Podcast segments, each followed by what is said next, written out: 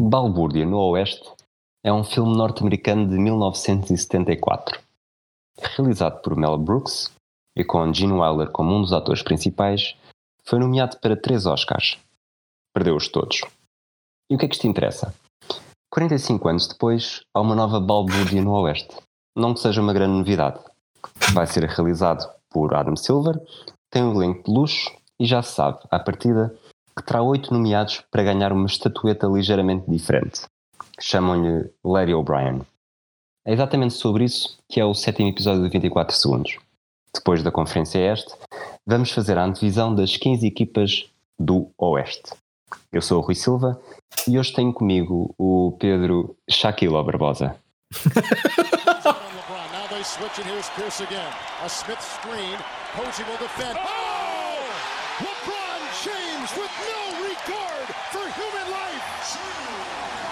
Boston only has a one-point lead. Greer's putting the ball on a play.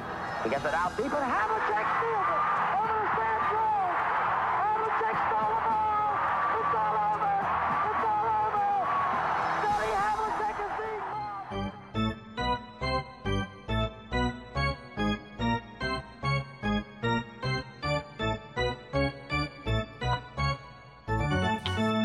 Olá, Barbosa, estás bom? Olá, este, opá, isto está cada vez mais criativo, sinceramente, mas eu gosto bastante de Pedro Shaquille Barbosa, é uma coisa que me agrada. Eu sinto-me, eu sinto-me com 2 metros e 30 de imponência para, para ganhar, neste caso, o draft do Oeste. E estás pronto para a pergunta do dia? Qual é a pergunta do dia? Não, não estou pronto. Eu vou sempre dizer que não estou pronto. Aliás, eu nunca estou pronto para perguntas tuas. Uh, no Matraquilhos eh, fazes perguntas normalmente no Não Vale Roletas, portanto não estou preparado. E neste programa também raramente estou, mas, mas venha ela. Qual é o jogador com o corpo mais cobiçado da NBA? Qual é o jogador com o corpo mais cobiçado da NBA? Não sei. Qual é o jogador? Não, não sei. É o Adonis Aslam. ok, portanto, o atleta mais velho da NBA depois de Vince Carter, o Adonis Aslan. é um Adonis, agora, de facto. É um Adonis. Agora que já te consegui distrair, Uhum. vamos só recordar como é que nós estamos a fazer as, as, as Vamos lá, das conferências. Nós, Até porque eu soube que alguém no Twitter diz que eu estou a perder depois do Oeste. Vamos lá. Portanto, nós metemos um contra o outro. Uh, Uhum. Eu tive vantagem, e digo vantagem porque fui o primeiro a escolher no Oeste. Tenho oito equipas do Oeste, tu tens sete, e aqui vai ser ao contrário. E Uhum. basicamente as vitórias das equipas que nós escolhermos vão contar para a nossa pontuação no final da fase regular. Portanto, basicamente, eu já tinha dito isto no Oeste e, e é bastante curioso, quando estávamos a fazer o draft, eu voltei a sentir que tive a sorte de escolher sete equipas das quais eu torço, pelas quais eu torço desde pequenino. eu mais uma vez escolhi pelo menos uma que, que, que nem pintados posso ver à frente, mas, mas, mas as outras sete eu também torço desde pequenino. ahm, apesar daquela pela qual eu realmente torço um bocadinho ser a minha penúltima escolha, mas pronto, vamos deixar isso para o fim.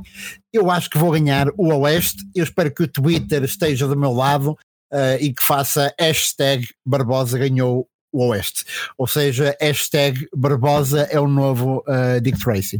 Ah, ou Clint Eastwood, aliás, que o Dick Tracy não era necessariamente do Oeste, mas eh, vamos superar as, as questões com o Clint Eastwood, de- especialmente depois de ele ter começado a apoiar Donald Trump, ah, mas isso não é para aqui chamado. E vamos começar a antevisão. Acho que estamos nesse Inaugura momento, certo? Tens a, Vou inaugurar. a primeira escolha? Uhum. Eu tive a primeira escolha no Oeste. A primeira escolha no Oeste é complicada porque, de facto, é uma conferência brutal. Uma conferência absolutamente brutal. Uh, há pessoas que vão questionar a minha primeira escolha eu próprio não admito que seja a equipa que vai ganhar mais jogos, mas talvez fosse aquela que eu mais queria, da qual eu mais queria falar. Portanto, a minha primeira escolha, rufar dos tambores, LA Lakers. Ok? Não são os Clippers, mas são os Lakers. E vamos começar pelos objetivos. Tudo que não for um anel no dedo de cada um dos atletas, no fim do ano será um falhanço. Será um falhanço completo, uh, porque são os Lakers, um, porque é LeBron, porque é Anthony Davis, tudo que não for um, um anel será, será de facto uma falha. Eu acho que o teto desta equipa é serem a melhor da liga, mas o chão, não é? O chão desta equipa é serem o oitavo seed e uma eliminação na primeira ronda. Eu acho que nenhuma das duas é absolutamente surpreendente. Uh, não digo oitavo seed, mas sexto, sétimo seed e eliminação na primeira ronda, acho que pode acontecer. Um, pode acontecer de tudo mesmo. Numa, numa organização que eu acho que vive numa espécie de. Agora vou, vou aplicar um termo que vem da sociologia. Um, da sociologia da, da, filosofia, vem do Zizek, mas a organização dos Lakers vive numa esquizofrenia de sentido. Um, e eu acho que tem uma lógica de Carpe Diem, que é um bocadinho a lógica de todas as equipas que têm o, o LeBron James o LeBron James obriga, obriga entre aspas, entre aspas e não tão entre aspas, aliás, as equipas a mexerem-se muito para, para, para, para o rodearem com, com, com muito talento, um, nem sempre pensando no futuro. Mas voltando aos Lakers mesmo, LeBron James, Anthony Davis, Danny Green, eu acho que não deixam dúvidas.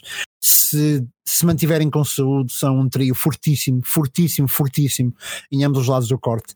Um, os três jogadores são futuros Hall of Famers Uh, dois deles com múltiplos anéis, o outro deles quer muito um anel, portanto acho que se não houver problemas de saúde serão, serão, serão lá no, no cimo. As dúvidas residem justamente no cast de, de, apoio, eles é que vão ser um bocadinho para mim o barómetro desta época dos Lakers. O Rondo pode ser o Rondo dos Celtics, em que está numa equipa maior do que ele e, e se comporta justamente como um, como um, um, um pass first point guard. Uh, o Rondo tem, o Rondo tem uh, a confiança do Frank Vogel e do LeBron James para ser este, este, jogador também. Depois o Troy Daniels. O Troy Daniels pode estar em grande quando, quando for chamado para, para, para o spacing, para atirar de longe. Até agora tem estado, fez uma, uma última época bastante boa, portanto vamos ver. O Kyle Kuzma, que foi dos poucos que ficou depois daquela, daquela trade com, com os Pelicans, pode ser uma terceira, uma terceira via com, com pedigree de campeão, digamos assim. Uh, o Kuzma pode ser esse jogador que ninguém espera, mas que, de repente se torna numa peça importantíssima para. Pode ser o Pascal Siakam, se quisermos, de, de, dos Lakers.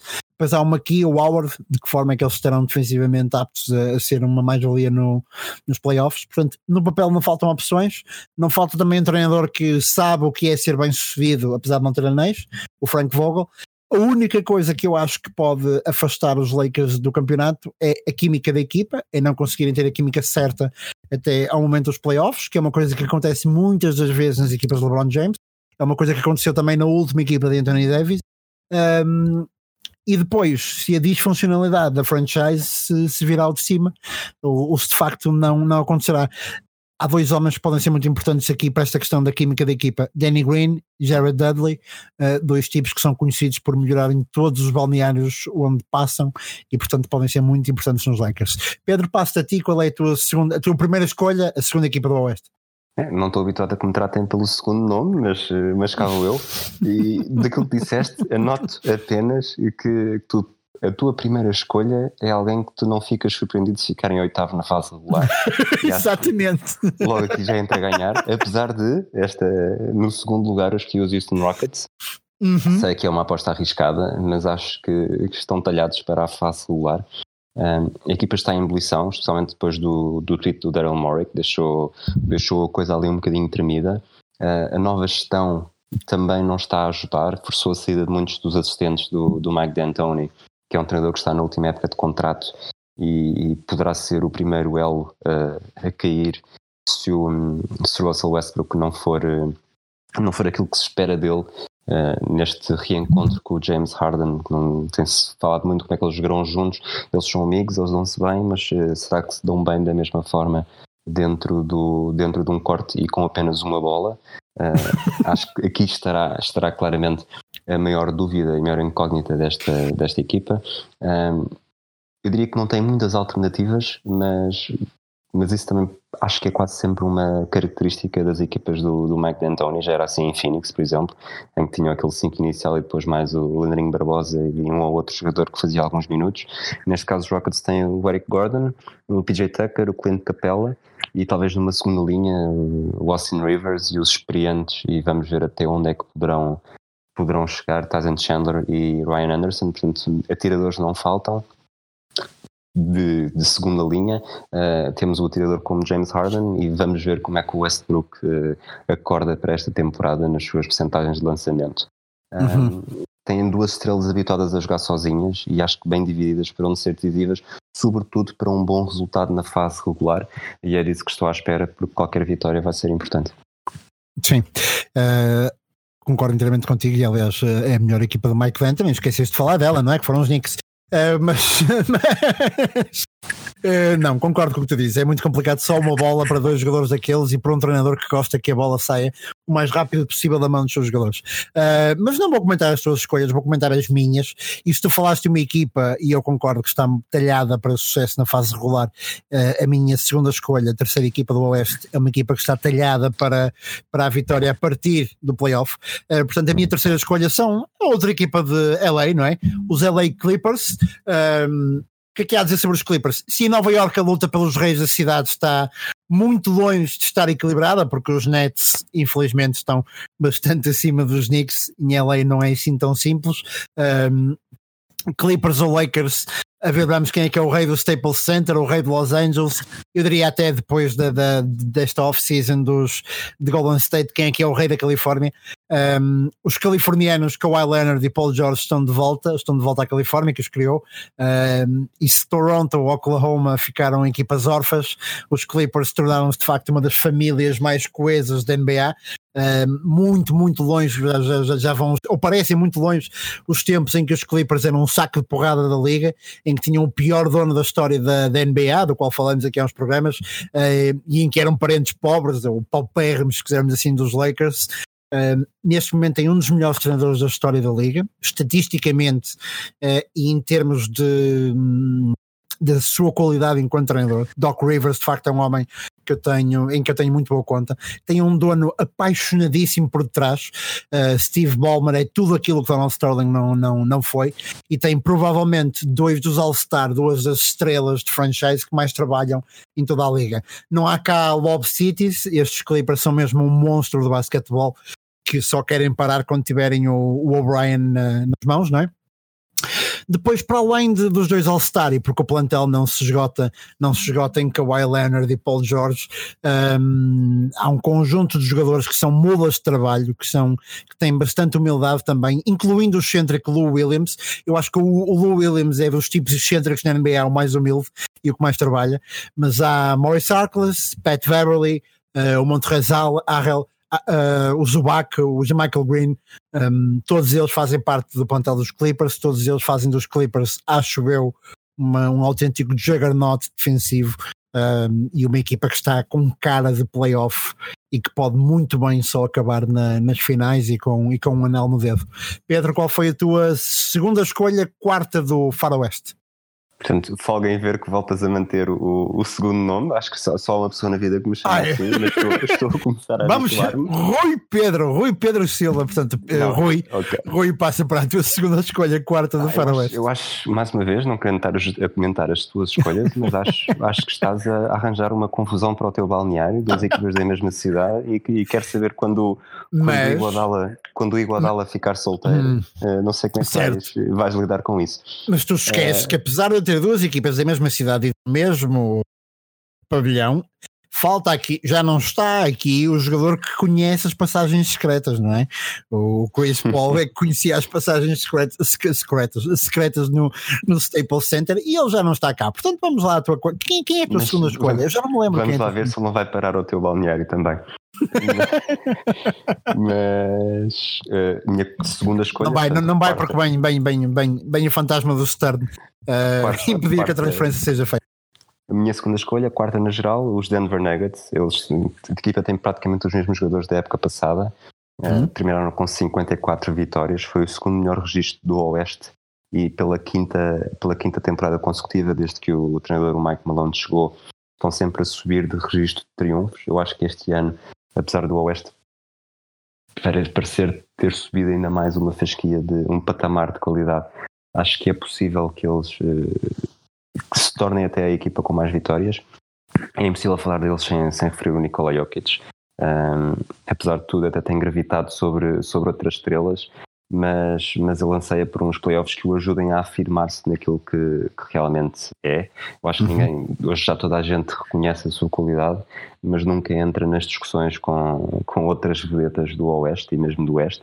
Ele é um jogador soberbo, dos, dos, dos melhores jogadores europeus que a, que a NBA já viu, não só agora, mas também na história. Tem uma visão de jogo e uma capacidade técnica que fogem completamente às características que nós estamos habituados para um jogador da sua posição e, e acima de tudo não joga sozinho. Tem um 5 um com o Jamal Murray que está tem as costas quentes já, já renovou, tem, teve um contrato máximo, portanto estará, estará com a cabeça no sítio certo. Depois há o Gary Harris, o Will Barton, o, o Paul Millsap. O banco também promete algumas soluções, uh, mais do que o, o draft deste ano. Acho que o draft do ano passado poderá vir a ser decisivo, porque o, o rookie Michael Porter Jr., que, que no ano passado não jogou por causa de uma lesão e que na verdade já o tinha afetado na, na última temporada de, do basquetebol universitário. Ele tinha muita qualidade, era visto como top 2, top 3 no draft, uh, caiu, caiu no colo dos Nuggets depois da, da lesão e se ele for sequer 75, 80% daquilo que esperavam dele, pode ser um joker, um joker importante, não necessariamente nos playoffs, mas na, na fase regular. Um, e com isto, passo-te outra vez uh, a bola. Não sei qual é que é o teu segundo nome, portanto vou-te chamar Shaquille. o segundo nome é Miguel, já agora, uh, mas Shaquille, Shaquille bem. Uh, a minha terceira escolha, a quinta escolha Oeste são os Portland Trail Blazers.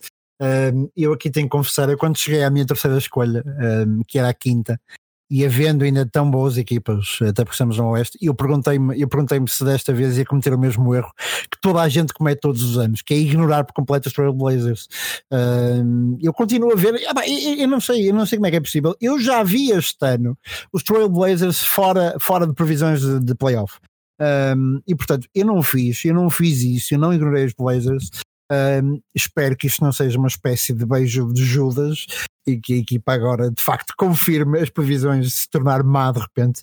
Uh, eu acho que não, eu acho que Terry Stotts fará com que isso não aconteça. Os Blazers voltam mais um ano com aquela que para mim é para mim é o All-Star, é a estrela mais cool da nossa geração, o Damian Lillard. O Damian Lillard que faz uh, discos de rap um, que são bons, são bons. O Damian Lillard que se recusa, que se recusa a sair um, de Portland para ir para uma outra equipa qualquer só para ter uma hipótese de ganhar um anel. O próprio homem já disse que não lhe importam quantos anéis ganhem um, no, fim do, no fim da carreira. Portanto, eu adoro o Damian Lillard, é um tipo que se nega a abandonar o barco, que se nega a pedir ajuda aos amigos no recreio, como acontece com tantas outras estrelas nesta liga e é um homem numa missão simples, é ser o melhor basquetebolista possível na melhor, na melhor equipa de basquetebol possível. Um, por isto mesmo, por manter Damian Lillard, uh, por manter Terry Stotts, por serem os Blazers, uh, não é grave. Eu acho que não é grave, nem que, mesmo que mais de metade do plantel tenha mudado. Eu recordo que saíram Alfaro Camino, Maurice Harkless, Seth Curry, Ivan Turner, Enes Kanter, Myers Leonard e Jake Lehman uh, saíram da, da, da, equipa dos Portland Trail Blazers. Entraram Kate Bensmore, uh, Mario Ezonia, uh, Hassan Whiteside, Anthony Oliver, Paul Gasol e o rookie Nasir Little. Um, e renovaram então o contrato Damian Lillard, como eu já tinha dito, CJ McCollum e Rodney Hood, portanto os três homens mais, mais importantes. Eu acho que aquilo que é o grande traço que vai definir se os Trailblazers voltam a, a superar expectativas. É, não, é, não é questão de Terry Stotts, não é questão de CJ McCollum, não é questão de Lillard, é saber se Kate Bensmore, um, se Kent Bensmore, se Hassan Whiteside e se Mario Bezonha vão, vão estar alinhados com, com com a identidade desta equipa, com a ética de trabalho desta equipa uh, e se permitem mais uma época que, que os Trailblazers estejam acima de, de todas as previsões. Rui, qual é a tua terceira? E agora sim, Rui, não é? Uh, Rui Pedro, qual é a tua terceira? Não sei se era assim que, que a tua mãe te chamava quando estava zangada contigo em criança, mas Rui Pedro, qual é a tua terceira escolha sexta do, do draft? Os meus pais nunca se zangaram comigo e não sei agora, não sei agora que zangariam depois de eu escolher o depois de eu escolher os Utah Jazz. ok. Eu acho, okay. eu acho que pela as minhas três primeiras escolhas, qualquer uma delas não me espantaria nada, mesmo absolutamente nada que terminassem com o melhor registro da fase regular. Eu acho que Incluindo os Utah Jazz? Incluindo os Utah Jazz, sim. Okay. Acho que quando, quando o Gordon Hayward saiu, uh, muito se pensou que poderia ser um, um, desastre, porque a equipa, lá está, perdida ali no meio do, do país, uh, uhum. não é provavelmente um paraíso para free agents. Mas, mas, tem um tal de Spidey, não é? Tem, tem um Spidey pois, Spidey. tiveram logo um achado, um achado uhum. no draft. O Donovan Mitchell foi a 13 terceira, vai para a terceira temporada. Uh, os Jazz parece que nunca, nem sequer sentiram moça da, da saída do Gordon Hayward, apostaram mais forte ainda este ano e ofereceram-lhe uma companhia que promete. Eu acho que o, o Ricky Rubio, não sendo mau jogador e até é MVP do Mundial, mas não é o Mike Conley. O Mike Conley passou as passas do, do Tennessee em Memphis e, e, além de ser um jogador com características muito interessantes, uh, também tem um historial de à vontade com postes imponentes. Ele uh, fez, jogou com o Greg Oden em, em, Ohio State, com o Mark Gasol em Memphis e agora vai ter Rudy Gobert, aumentando as, as possibilidades que, de ataque desta, desta equipa uhum. que sendo versátil ofensivamente uh, tem também o, o poste francês que vai tentar o prémio de melhor defesa da temporada pelo terceiro ano consecutivo. Além disso, também se mexeu muito bem no off-season, garantiu jogadores como, como Bojan Bogdanovic e Ed Davis. Há quem tenha falado destes dois jogadores para justificar que os Jazz talvez tenham sido os grandes vencedores da, da off-season. E, e depois há ainda o australiano com, com menos aspecto de jogador do que, do que nós os dois juntos, eu diria, o Joe Ingles, que, ou Jingles, como muita gente lhe chama, um, que lá está, não tendo aspecto, é um jogador bastante importante, contribui, contribui para um muito bom ambiente e, e também ajuda a fazer a diferença dentro de campo. Uh, jogadores que saíram, talvez os mais relevantes, o Derek Favors, que foi para New Orleans, e o Jay Crowder. Passo da bola de volta. Concordas comigo, concordas comigo. Concordas comigo que o Utah tem um treinador com o olhar mais profundo da NBA? O Quinn Snyder, uh, sim, o Quinn Snyder poderia ser, ele seria escolhido num, num casting para serial killer, assim, sim, filme de série B. Completamente, completamente. O Joaquin Phoenix esteve bastante bem no Joker, mas uh, se algum dia fizerem um remake, o Quinn Snyder pode perfeitamente ser o próximo Joker, uh, o Arthur Miller. Vamos então à minha quarta escolha e a equipa que me vai valer. Se o Rui acredita que os Utah Jazz podem ser a equipa com o melhor recorde do Oeste, eu acredito que a minha equipa também pode ser a equipa com o terceiro melhor recorde do Oeste, não o melhor, mas New Orleans Pelicans, uma equipa que de quem se tem falado muito, de quem se tem falado muito primeiro pelos piores motivos, porque ia perder Anthony Davis, depois porque foram uh, brindados com a primeira escolha do draft e depois porque hum, entrou lá David Griffin e David Griffin consegue operar milagres autênticos. Portanto, vamos lá aos Pelicans, a.k.a. Hornets, a.k.a. a equipa que teve um ano de, de Marcus Cousins e Rondo, a.k.a. os ex-Lakers, uh, a.k.a. novo local favorito da família Ball uh, e a.k.a. a próxima casa do, do a casa do próximo grande fenómeno da NBA, o Zion Williamson.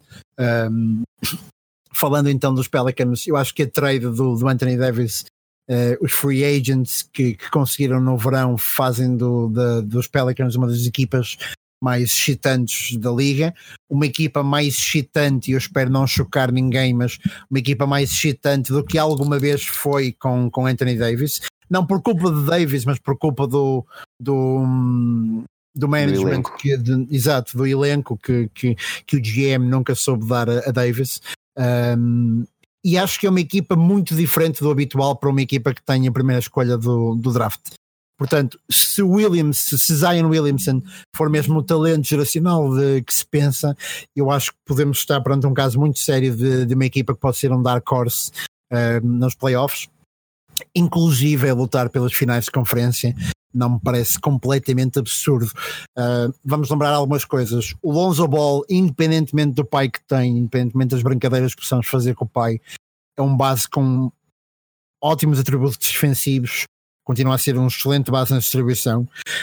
Um, o J. Rue Holiday, quando está bem fisicamente, é um All-Star no Oeste. No Oeste, é um All-Star, é um jogador com, com calibre de All-Star.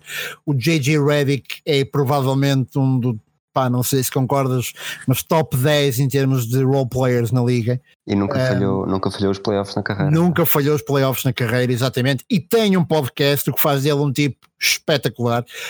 Um, o CJ McCollum também, que falamos há pouco dele. O Derek Favors, ainda há um par de anos, não diria há um par, mas há quatro anos era estrela, era a estrela de Utah. O Brandon Ingram ainda está dentro da janela de tempo para ser uma espécie de, de Kevin Durant dos pobres. Um, e portanto eu acho que o David Griffin operou um verdadeiro milagre em, em, em New Orleans. Agora cabe, cabe ao Alvin Gantry fazer desta equipa tudo o que secretamente eu acho que sabemos que podem ser, um, por muito que custe que eles podem dar um salto assim tão grande, mas eu acho que de facto os New Orleans Pelicans podem ser um, um monstro desta NBA. Será seguramente, um, para quem tem League Pass, será seguramente uma das equipas a seguir com maior atenção. É, tenho eles a capacidade de resistir aos po' boys e aos, aos benhês do Café do Mundo e talvez, talvez, mas eu achei, achei curioso porque eu não sei se deixei de te ouvir quando começaste a falar dos Pelicans, porque uhum. pareceu-me estar a ouvir a voz do, do Chris Vernon, do, certo. do Ringer, uhum. com o AKA. AKAs todos. Certo, mas... certo. Digam, digam por favor no Twitter ou, ou digam se gostaram, se gostaram deste momento eu vou tentar trazer uma de vez em quando. O Rui tem um momento em que me chama alguma coisa durante o programa, alguma coisa, uh, em jeito de brincadeira. O Rui também tem um momento extraordinário em que faz um trocadilho que só, que só o Rui sabe fazer. Posso trazer os AKA? Eu acho que posso ficar como o gajo dos AKA, mas uh, digam no Twitter de vossa justiça. Uh, Rui, qual é a tua escolha, né? Qual é a tua oitava escolha? E, quando fizemos e, o diz draft, lá, diz lá. Era, uhum. Provavelmente era o que querias dizer, quando fizemos o, este draft do Oeste, tu notaste logo que é curioso que os nossos, que os finalistas de, desta, da temporada anterior tenham sido escolhidos ambos em oitavo. Portanto, o Toronto foi, foi oitavo no Oeste, ali um bocadinho prejudicado por Celtics e Knicks terem sido as duas primeiras a sair. Mas e agora Golden State Warriors é a minha equipa. E se falarmos de balbúrdia no Oeste na introdução, eu acho que estes, estes Warriors não estão, talvez não seja muito diferente, mas não seja pela confusão e alterações que já tem havido desde, desde uhum. a final. Eles deixaram Oakland, vão começar a jogar em São Francisco, um, tiveram mudanças radicais, o, desde logo a sair do Kevin Durant, mas também a lesão longa de Clay Thompson, não sabem quando é que vai voltar. Eu acho que uma boa perspectiva ali na altura do, do All-Star. Quando ninguém estava à espera, uh, foram garantiram o concurso de, de Angel Russell, portanto será o, o Robin deste, deste Batman Curry, que poderá fazer uma época de, de MVP, parecendo estranho. Eu acho que ele, depois de ganhar duas e, e fazendo uma época brutal, eu acho que ele tem tudo para entrar ainda mais na história do que, do que nessas épocas, se realmente meter ali o chip de resolver tudo sozinho. E eu acho que esta equipa, já dissemos isto uma ou duas vezes, uh, não sendo para mim a favorita a terminar nos quatro primeiros da fase regular, uh, pode chegar ali a, a quinzena de abril com, com a equipa na máxima força e pode ser uma fava uh, a quem quer que tenha o fator casa. Outros destaques, o, o Draymond Green, alguma curiosidade para saber o que é que, o que, é que poderá fazer. O Ricardo Brito Reis, que já foi nosso, nosso convidado no Desconto de Tempo e que quando tinha o, o podcast MVP o, com o Márcio Martins, que é o, foi o primeiro podcast, primeiro que eu conheci de NBA em Portugal, um, eu brincava sempre que o Draymond Green era o, era o co-MVP. E, e, a verdade é que ele agora vai, ser, vai ter de provar o que é que, depois de uma época um bocadinho mais apagada, Uhum. Uh, acho que os Warriors mais do que nunca precisam do seu contributo. Uh, pessoalmente também estou curioso para ver como é que se vai ser o Willie Colley-Stein.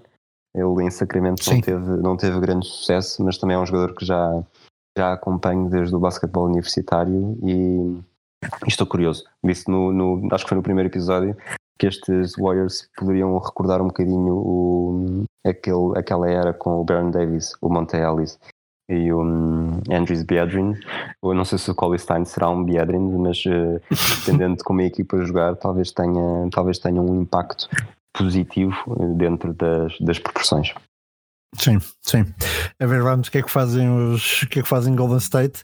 Um, mas, mas é curioso e aqui um pequeno apontamento antes de passar à minha à minha, à minha escolha, à minha quinta escolha nona do, do draft os Golden State marcaram completamente uma era, uh, levaram-nos a pensar, inclusive, que poderiam ser ou poderão ter sido, não vou entrar nessa discussão, uh, tão ou mais fortes que os Bulls de, de Michael Jordan.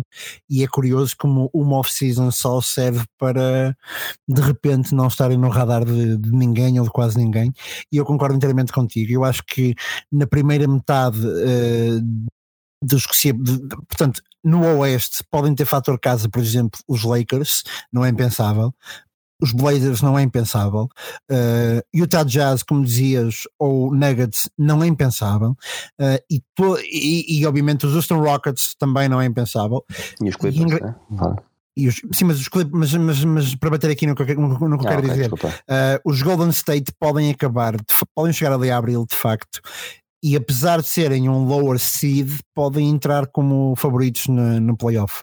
Tudo dependerá do emparelhamento, mas não é impensável que eles sejam emparelhados com uma equipa com fator casa, como Utah ou como Portland, uh, e que possam de facto ter a upper hand uh, nos playoffs, mas já lá chegaremos, já cá estaremos para, para comentar em abril quando chegar, esse, quando chegar esse momento.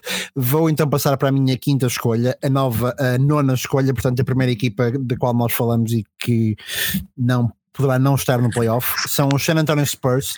Os San Antonio Spurs que teimam em manter-se vivos neste faroeste que não perdoa uh, desatenções, que não perdoa espíritos fracos, um faroeste de um, aqui o bom, o mau, o vilão e depois há os San Antonio Spurs os Spurs podem conseguir o 23 apuramento consecutivo para os playoffs.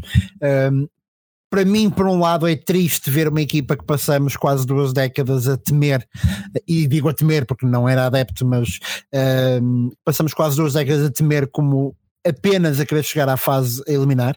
Por outro lado, eu acho que é salutar, acho que é, acho que é muito positivo que um plantel sem grandes referências, sejam jovens, sejam veteranas, se possa apurar para os playoffs e que ninguém sequer pestaneje. Eu acho que só os San Antonio Spurs podem chegar a este tipo de, de, de feito. O Lamarcus Aldridge, o DeMar DeRozan, eu gosto muito deles, mas são estrelas pouco eficientes. Uh, o Patty Mills, o DeMar Carroll, o Rudy Gay sofrem exatamente o mesmo problema. Eu acho que são jogadores um tanto ou quanto unidimensionais, apesar de não estar em causa uh, a qualidade deles. Portanto, eu acho que a esperança, a esperança desta época estará estará naquilo que serão as épocas do Jonathan Murray e do Derek White no backcourt. No backcourt. O Jonathan Murray tem, tem demonstrado de facto Uh, tinha demonstrado antes, antes de ter destruído o ACL uh, que, era, que era um tipo com, com, com muito, com muito basquete nos pés e nas mãos. O Derek White, na primeira ronda dos playoffs ano passado, tem um jogo absolutamente monstruoso com 36 pontos e, portanto, deram boas indicações. Se este backcourt do futuro conseguir ser uma ameaça no presente, eu acho que a equipa, apesar das, das muitas deficiências, pode então estar a, eh, a caminho dos playoffs, no último lugar dos playoffs. Se ambos ou um deles não estiver à altura, eu acho que pode ser muito difícil para Greg Popovich conseguir o que consegue sempre, que é apurar-se para os playoffs, não interessa como. Eu diria, não sei o que é que achas, Rui, mas até te passava a ti a próxima escolha fazer a pergunta. Eu acho mesmo que este é o ano em que os San Antonio Spurs ficam de fora dos playoffs, finalmente, ao fim de 23 anos. Não concordo. Acho que, acho que o Popovich já conseguiu até adiar o inevitável, mas, mas este ano, com este, com este Oeste, acho, uhum. acho que há um limite para tudo. E, e mesmo para a carreira do Popovich pode estar pode estar aqui o início do, de uma transição para para outra geração. Não diria necessariamente o Tim Duncan que vai ser que vai ser assistente este ano mas mas vai ser sempre muito difícil de fazer de fazer essa essa mudança uh, por falar em mudança e por falar em Texas acho que os Dallas Mavericks uh, mudaram a cara uh, uma, das últimas duas épocas para agora. Uh, tem o Luka Doncic e o Kristaps Porzingis.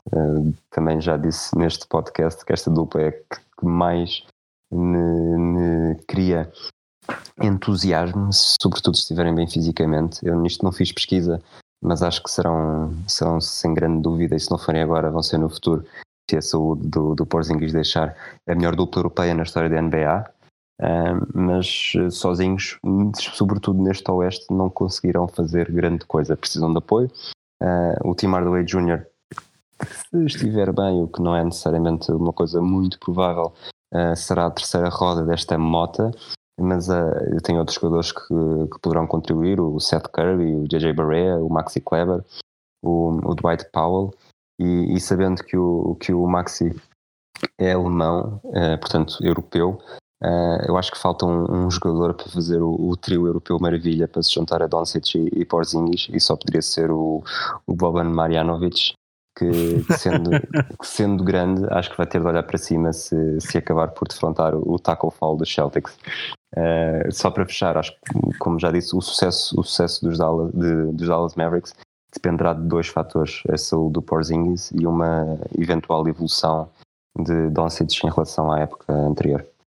Pá, concordo, concordo 100%, teria dito exatamente o mesmo que disseste no eh, e isso é curioso porque mostra, até porque a próxima equipa que eu vou dizer e que acho não sei o que é que tu achas da, da, da, tua escolha, da tua próxima escolha, mas eu acho que a próxima equipa que eu vou escolher será a, a última com, com, com hipótese de apuramento para playoff.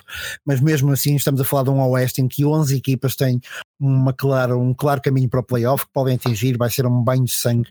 Um, a ver, vamos.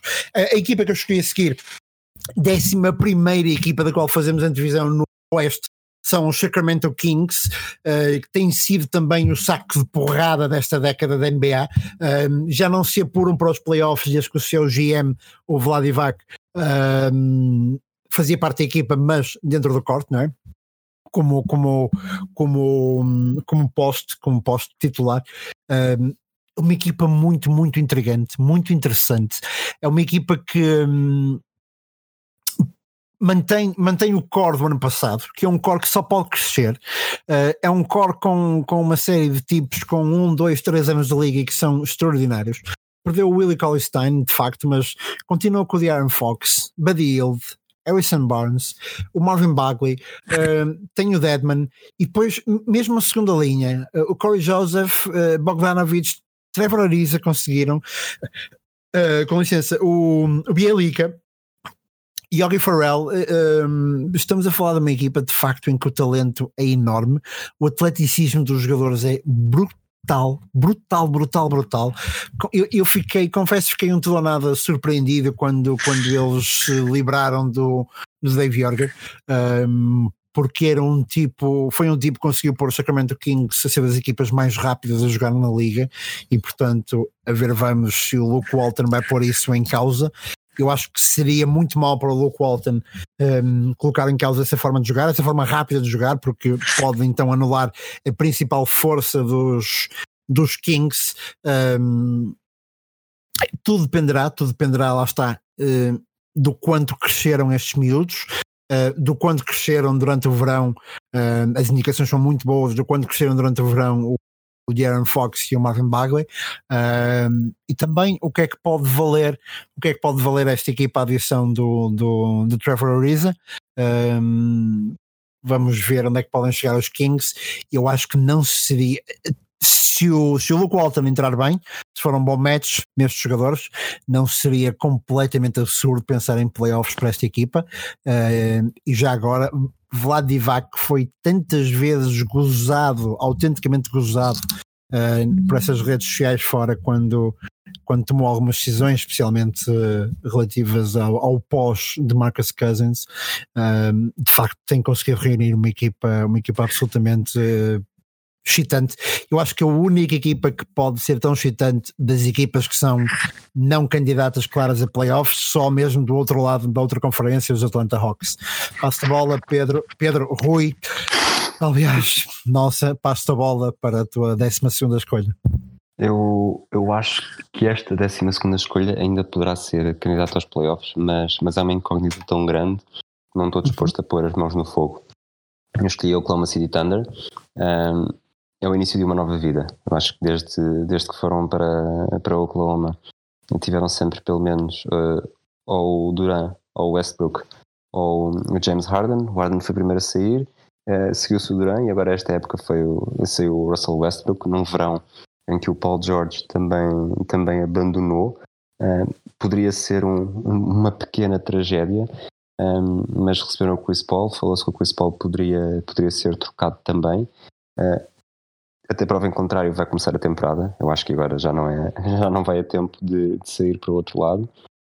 E, e, o que é certo é que se fizer a temporada toda, uh, o Chris Paul, o Gallinari e o Steven Adams têm, têm experiência suficiente e depois uh, ajudados pelo Shea Gilgis Alexander, que é, um, teve muito bem nos Clippers e se, se continuar a progredir como progrediu durante a primeira época, ele, apesar de tudo, só, só se mostrou verdadeiramente na segunda metade e depois também nos playoffs. E mesmo o Terence Ferguson, eu acho que poderá, poderá estar aqui uma equipa muito interessante que terão talvez o segundo melhor binómio presente-futuro. Acho que os Pelicans é difícil tirar os Pelicans daqui, uhum. mas o Standard uhum. tem, tem muitas cartas na mesa, tem mais cartas na mesa do que os Pelicans, tem, tem, tem 15 escolhas de primeira ronda até 2026 e não ponho de parte, sobretudo numa equipa, numa equipa destas que não tem, não tem um enorme mercado, se as coisas começarem a, a, a correr na direção certa, eu acho que tem, há tanta escolha que não me, não me admirava que pudessem abdicar de, de uma ou duas para caso apareça uma oportunidade que permita uh, fortalecer um bocadinho a equipa e torná-la mais perigosa ou para chegar aos playoffs ou para fazer alguma brincadeira no, nos playoffs. Um, não sei se concordas, mas, mas é, para mim é, é capaz de ser mesmo a maior incógnita desta, desta, desta, liga? desta temporada, desta liga, não, não pelo uhum. si, mas por, por saber que Chris Paul vai haver e se eles realmente querem contar com ele a época inteira ou se querem capitalizar em mais, em mais draft e mais jovens. Sim, eu, eu acho que as duas maiores incógnitas desta temporada acabam mesmo por ser as temos agora. Uh, do meu lado, o Sacramento Kings, do teu lado, poderia ter sido ao contrário perfeitamente, mas uh, Kings, Thunder, uh, talvez Atlanta Hawks também no, no Oeste, embora seja mais difícil, mas serão sempre as maiores incógnitas da, da temporada, portanto concordo. E também a última vez que, que os Thunder se apanharam nesta situação, acabaram com uma equipa que tinha Kevin Durant, Russell Westbrook, uh, James Harden, Sergi Ibaka, portanto a ver, vamos uh, no que é que dá esta, esta, esta equipa do Oklahoma. A 13 terceira equipa a ser analisada, a minha penúltima escolha, uh, é a equipa de quem eu mais gosto no Oeste. A equipa que promete ser estar no último ano do seu rebuild, rebuild já há muitos anos, portanto já chega disto. São os Minnesota Timberwolves. Um, não mudou muito nos, nos, nos T-Wolves, continuam a ser a mesma equipa disfuncional que, tem sido nos últimos anos também, mas mudam disfuncional e que acima de tudo eu acho que não sabem estimar uh, os seus os seus principais jogadores. Não souberam estimar uh, Ricky Rubio. Um, tem Jeff Teague agora, com Jeff Teague uh, o ano passado com Jeff Teague em campo, a equipa tem 23-18, um, tem um, um saldo positivo de quase 60% de vitórias, uh, mas não é, não é adorado pelos fãs, não, não é sequer muito, muito gostado pelos fãs. Um, e portanto, é uma equipa que há 4 anos achava toda a gente excitada, mas já não é a mesma equipa, porque o Andrew Wiggins, agora já parte dele, um, já ninguém mais espera grande coisa, portanto, parte do jogador agora mostrar se ainda, se ainda irá a tempo de ser. Eh, não acredito que vá ser o múltiplo All-Star que, que, prometeu, mas se ainda irá a tempo de ser pelo menos um, um enorme role player. Uh, o Carl Anthony Towns também. Ok, eu não, eu não posso dizer que é mau jogador, está muito longe de ser mau jogador, mas continua a ser um jogador com muitas carências defensivas, demasiadas carências defensivas continua a ser um jogador muito preocupado só com o facto de ser All-Star ou não, de ser All-NBA ou não, uh, e portanto tem que procurar ser mais do que isso. Um, mas este ano há Robert Covington, que, que, tem, que traz de facto alguma ética de trabalho, muita, muitos stops defensivos, será alguém que pode entrar muito bem nesta equipa. Tem o Gerard Culver, que é, que, que é o tipo pelo, pelo qual eles trocaram o, um, o Dario Saric, não é? Eles trocaram o Dario Saric para, para conseguirem um, subir no draft para escolher um Jared Culver, que é um, que é um, um, um point guard com. Um, que veio do Texas Tech, que é um point guard com realmente com, com, muitos, com muita habilidade e que pode, pode mudar esta franchise, mas mesmo já foi dito sobre tantos point guards que entraram, que entraram nesta equipa, não é? Uh, incluindo aquele ano em que os Minnesota Timberwolves escolhem dois point guards e nenhum deles se chama Steph Curry. Steph Curry é pior, é, é das, das, histórias mais brilhantes da NBA. Um, escolhem uh, nas primeiras cinco escolhas conseguem escolher dois bases. Um, nenhum deles é o Steph Curry. Uh, nenhum, deles, nenhum deles jogou mais do que dois anos nos Wolves, acho eu. Portanto, é, é incrível. Um, mas Lembras voltando, é foram? O primeiro é aquele tipo que toda a gente falava, espera, que tinha um nome todo flashy. Eh, como é que se chama o primeiro? Uh, houve um, houve um que, que, teve muito, eu nunca ouvi jogar, mas o Johnny Flynn, que foi a sexta escolha. O Johnny Flynn, exatamente. Sim, exatamente. Dizia-se dizia maravilhas dele, mas ele nunca teve, nunca teve sorte física para se manter Sim, na, sim, na NBA, muitas lesões. E o quinto foi o Ricky Rubio, que era uma. Era um- o Ricky Rubio, nesta altura, era um bocado como o Luka Doncic, que, que andava a brilhar em Espanha há muitos anos, apesar de ser um, ser um jovem, e finalmente decidiu-se ir para, ir para a NBA e falava-se muito que ele até poderia recusar jogar pelo, pelos Timberwolves, porque ele queria- só queria jogar nos Knicks. Mas, mas lá está, eh, foi Rubio em quinto, Flynn em sexto, e depois a sétima escolha, os Warriors foram, foram sacar o Curry. Não, e tu escolhes um, tu, tu escolhes um, um pass first point guard sem grande tiro exterior, sem grande tiro sequer de forma absoluta, que é o Ricky Rubio. Mesmo em Espanha nunca foi um jogo desse tipo. Eu concordo com a escolha do Rubio, acho que o ceiling do Rubio era demasiado apetecível para não escolher. Mas a partir do momento que tens esse point guard, se calhar, pá, se calhar a tua outra escolha de backcourt, se calhar convém ser o tipo que no college eh, marcava todas as bolas que lançava ao, ao cesto. E que, obviamente, ninguém pode fazer aqui revisionismo histórico e vir dizer que sabia que o, que o Steph Curry se ia tornar um jogador que, que ia ser, mas até do próprio ponto de vista da equipa, das necessidades da equipa, o Steph Curry Uh, dava mais jeito do que o John Flynn, mas pronto, tudo bem. Uh, só para terminar aqui a minha, a minha questão dos, dos Timberwolves, os Wolves têm estas. Os Wolves de facto fizeram tanking durante muitos anos para serem finalmente uma equipa que podia lutar por coisas. Uh, depois jogaram as cartas todas de uma vez só, quando foram buscar o, o Thibodeau, quando foram buscar o Butler. Entretanto, a coisa mudou, perderam o Butler, perderam o Thibodeau. Um, e agora estão com, com Saunders, não é? Não com o Felipe Saunders que morreu ano passado e que é a grande, uma das grandes referências desta franchise, mas com Ryan Saunders, que é o seu filho e que, enquanto técnico interino, mostrou ser uma mais-valia. Uh, portanto, tudo dependerá também um bocadinho de que tipo de treinador é Ryan Saunders, que tipo de ensinamentos é que o seu pai lhe passou e que tipo de jogadores é que. pá, destas referências mais antigas, Ca- Carl Anthony Towns, Andrew Wiggins, até que ponto é que eles serão influenciados eh, pelo Jeff Teague e pelo Robert, Robert Covington a serem de facto jogadores com, com mais concentração? Eu escolheria dizer isso, com mais concentração no, processo defensivo, porque até agora tem sido uma sombra daquilo que as suas habilidades físicas eh, permitem que eles sejam. Parece, Rui, qual é a parece, tua última escolha? parece que foi ontem, mas, mas o o Saunders já morreu em 2015, foi quase em cima, em cima do ranking da temporada.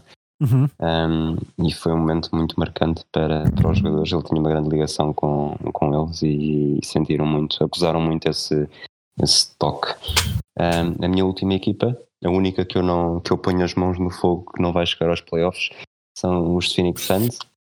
Tem um dos, dos cinco novos treinadores neste início de época, o Monty Williams, e que vai tentar aquilo que, que tantos outros antes dele tentar, tentaram e, e fracassaram. Um, eu acho que depois de uma era em que o objetivo Uh, parecia ser acumular todos os jogadores de frontcourt que conseguiam em drafts, sem grande sucesso. Uh, os últimos anos, apesar de tudo, têm sido bastante mais, mais positivos.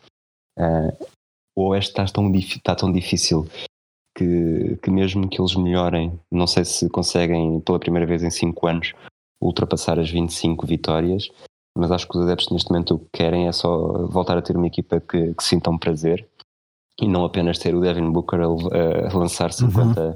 50 vezes por jogo. Eu acho que a chegada do Ricky Rubio poderá ser um, um pêndulo importante para o, para o Booker ter os pés, os pés bem assentes e, e organizá-lo melhor. No, no frontcourt, o DeAndre Ayton, primeira escolha do draft do ano passado, tem tudo para evoluir e confirmar a aposta da equipa e tornar-se um jogador aquilo que se espera dele. E, e, sendo uma equipa com muitos jovens, onde também há o Kelly Oubre Jr., o Michael Bridges, uh, apesar de tudo, tem aqui também um, um núcleo de jogadores com mais anos de NBA, com mais experiência.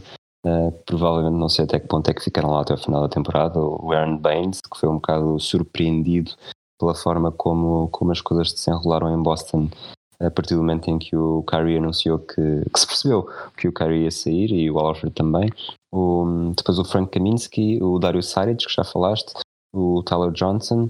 Uh, tem aqui um mix interessante. Uh, a ideia pode ser boa, mas, mas acho que no final vamos chegar à conclusão que esta equipa não é, não é carne nem é peixe, ou talvez para ser mais apropriado, é metade sun, metade lua, e, uhum. e no final vai eclipsar-se nos últimos, nos últimos lugares do Oeste. É, o último lugar do Oeste mesmo. Uh, a minha última escolha, 15 equipa a ser analisada no Oeste, são os Memphis Grizzlies, como já perceberam. Aliás, são a última equipa a ser analisada no nosso podcast antes do início da época. O que é que há a dizer sobre Memphis? Está muitíssimo longe daquela era do grit and grind, daquela era que a mim me deixa saudades. Um, com, o Zibo, com o Marc Gasol, com o, com o um, Mike Conley? Uh, com o Mike Conley, peço desculpa, está muito longe Tony de ser Allen. Uh, especialmente Tony Allen, tinha passado pelos Celtics também. São uma equipa hoje em dia, são uma equipa hoje em dia muito jovem, a começar pelo seu treinador. Taylor Jenkins tem apenas 34 anos. Zach Kleiman, o, o, o VP de, de, de, das operações de basquete, é o mais novo também e também está a estrear na, na função e tem provavelmente o único tipo capaz de eclipsar um, Zion Williamson, que é o Jamorant, um, poderá ser, é o primeiro, o primeiro jogador eh, que no college conseguiu a média de 20 pontos e 10 assistências, um, portanto, desde, desde 1984, portanto é uma coisa brutal. Um, a ver, vamos o que é que já Morant e de que forma é que ele se pode adaptar à liga rapidamente, mas mais do que isso também, tem Jaron Jackson Jr., que o ano passado, mesmo numa época completamente horrível para Memphis, uh, conseguiu ser o primeiro rookie da NBA com pelo menos 50 three-pointers, 50 roubos de bola e 50 blocks uh, e com uma porcentagem de lançamento superior a 50%. Estamos a falar de um rookie que tem tudo para, para dar certo. Jonas Valanciunas, que depois daquela troca com o Marc Gasol e quando se pensava que era quase só um filler, digamos assim, naquela trade, vai para Memphis e faz uma ótima, não quero dizer segunda metade da época, porque não é segunda metade, mas faz um ótimo um, último terço ou último quarto da época em, em Memphis. Um, depois ainda há, ainda há Brandon Clark, que, que, que, é o tipo, o tipo que foi a segunda escolha deles na, nesse draft. Foi o MVP da, da Summer League de Las Vegas, se não estou errado. Não sei se, não sei se é de Las Vegas. Uh, e que é um tipo que defende muito bem o paint, um tipo que vem de Gonzaga, uh, e portanto, a ver, a ver onde vamos. Foi colega, onde foi colega do Rui Hashimura. Onde foi colega do Rui Hashimura, do qual faz sempre questão de falar e muito bem. Uh, nós, temos que, nós temos que instalar uma espécie de observatório do, do Hashimura. mas a ver, vamos o que é que esta equipa de Memphis vale eu acho que não valerão muito mais do que 13 terceiro, 14 quarto lugar no Oeste, uh, mas podem ser uma espécie de Sacramento Kings com uh, dois anos atrás do, do, do, processo, mas pode ser engraçado, podem ser uma equipa engraçada de seguir no, no, no League Pass da NBA também, uma, das, uma daquelas equipas que não ganhará muitos jogos mas que será visualmente muito engraçada de, de seguir. Com isto, Rui, fechamos a nossa antevisão ao Oeste, ou ao Faroeste, como eu fui chamando. Gastamos quase uma hora nesta antevisão, mas eu acho que se justifica porque é uma das conferências mais fortes da história da NBA. Só nos falta uma última parte antes de fechar este nosso programa e antes de passarmos depois ao nosso extra. Essa última parte é a parte em que tu nos vais falar de um jogador na história da NBA que tenha vestido o número 7 e, portanto, eu vou-te passar então a palavra para falar de Michael Carter Williams em Chicago. É isso ou não é? Não, não é? Não é, não é isso? Sabias? Eh, estás a ver? Acertei, acertei. Uh, um, jogador que, um jogador que, deixa-me só dizer isto, Rui, é porque é a minha, a minha última intervenção no programa do Patreon, o Michael Carter Williams, alguém se lembra do que é que o tipo fez no primeiro jogo da NBA? É que eu nunca mais me esqueci. Fez um triplo duplo inacreditável. primeiro mesmo?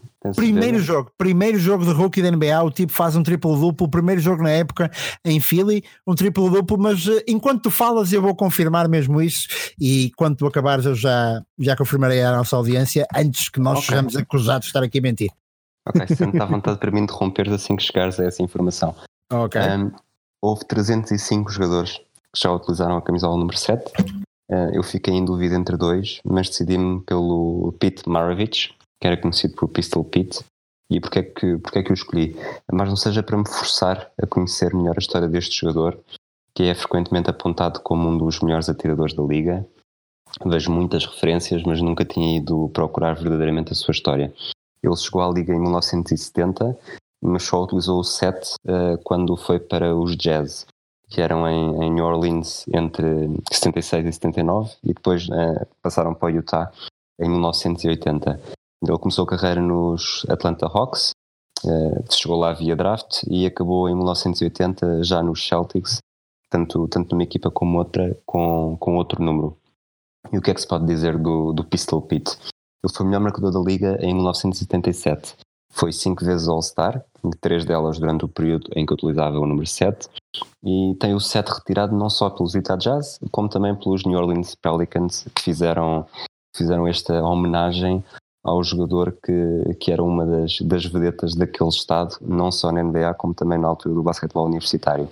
Ele acabou a carreira com médias de 24,2 pontos, 4,2 ressaltos e 5,4 assistências.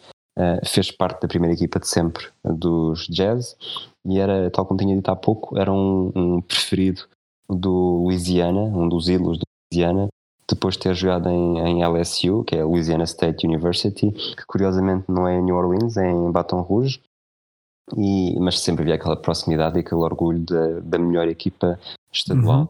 Durante os anos de faculdade, ele tinha conseguido uma média de 44,2 pontos por jogo. Ele fez, fez três temporadas, sempre com só por uma vez abaixo dos 44, era muito regular. Um, na NBA, 76-77 foi não só foi o melhor marcador, como também foi a melhor época a nível individual, médias superiores a, a 31 pontos por jogo. Uh, atingiu a fasquia dos 50 pontos em quatro jogos diferentes. Uh, o máximo de carreira foi 61 num jogo contra aquela equipa que, que tem os seus jogos em casa no Madison Square Garden. Ele sempre que esteve, sempre que teve o set na camisola nunca foi aos playoffs e, e curiosamente para aquele que era o, o melhor, um, considerado um dos melhores atiradores, só teve a oportunidade de fazer triplos na sua última temporada, 79-80, que é a época em que, em que começa a linha de 3 pontos ele terminou a carreira com uma média de 66,7% 66 de eficácia da linha de 3, o que aqui na verdade significa que acertou 10 dos 15 lançamentos tentados. Uhum. Um, ele morreu com 40 anos, em 88, muito novo, vítima de um infarto uh, enquanto jogava basquetebol com amigos. E, e, com isto termino esta, esta relação, do, esta breve história do Pistol Pete. Já, me tens, já tens diagnóstico sobre o Michael Carter Williams? Já, já, já. E eu não estava certo. Uh, o Michael Carter Williams não faz triple-double no primeiro jogo, mas faz quase um, um quadruple-double. Primeiro jogo de Michael Carter Williams, a 30 de outubro de 2013, uh, ele faz 22 pontos, 12 assistências, nove, nove roubos de bola um, e sete rebounds, fica perto de um quadruplo duplo.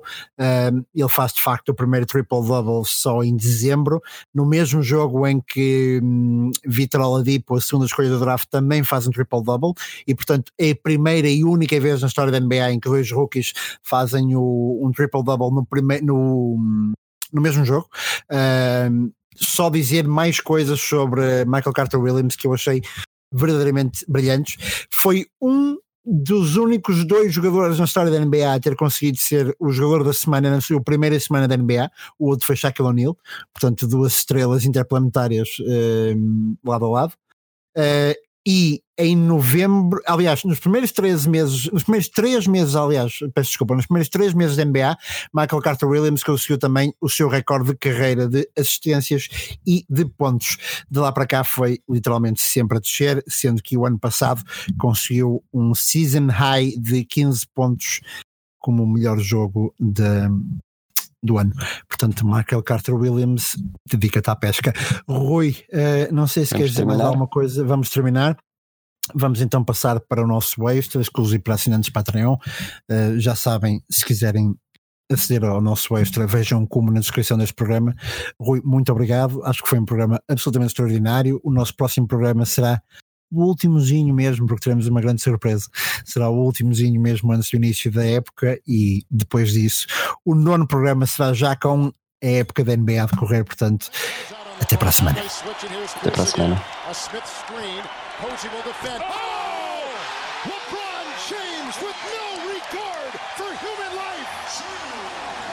Boston only has a one-point lead. Greer's putting the ball on a play. He gets it out deep, and Havlicek steals it.